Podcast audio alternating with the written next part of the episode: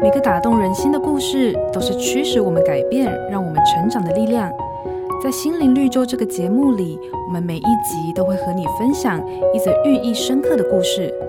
如果你喜欢我们的节目，请帮我们分享给你的朋友，也别忘了按下订阅，避免错过之后精彩的内容。心灵绿洲。从前有一个小徒弟，整天愁眉苦脸，一遇到不顺心的事情就唉声叹气，身边的人连带受到影响，做事也提不起劲。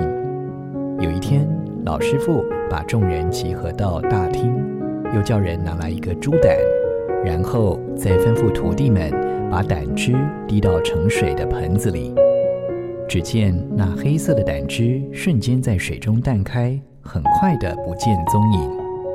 老师傅这时候就转身对着那满脸愁容的徒弟说：“你看，当胆汁滴入水中，苦味就变淡了。”人生也是如此，如果我们一味地把苦恼的事看得太重，那么人生的滋味怎么尝都是艰难苦涩的。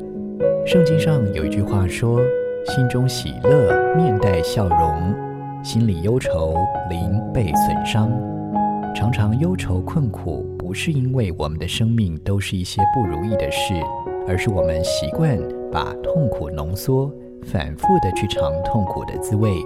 所以，我们何不迎接喜乐进入我们的生命，去淡化那些愁苦呢？